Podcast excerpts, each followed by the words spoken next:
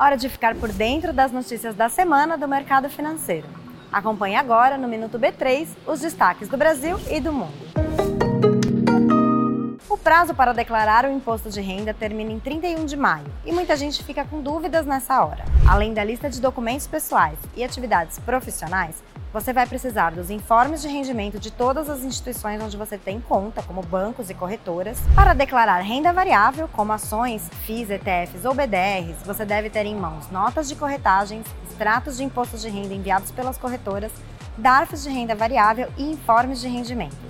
Esta semana, o grupo DWS tocou a campanha na B3 para comemorar o lançamento de 10 BDRs de seus ETFs de índices de ações globais. O DWS é um importante gestor de ativos da Europa. Os novos produtos seguem regras desenhadas para trazer segurança para o investidor de varejo, mas aqui no Brasil eles serão destinados a investidores qualificados. Agora vamos às notícias do mercado financeiro, começando pelo Brasil. O Ibovespa B3 fechou o dia em forte queda de 1,77%, com os investidores adotando uma postura mais cautelosa com a proposta do arcabouço fiscal. Mas na semana, o principal índice da B3 acumulou ganhos de 3,09%. Vamos conferir o fechamento do mercado norte-americano. As bolsas de Nova York fecharam o dia com alta, influenciadas pela inflação abaixo do esperado e pelos sinais de que a crise bancária não deve continuar se espalhando pelo sistema financeiro.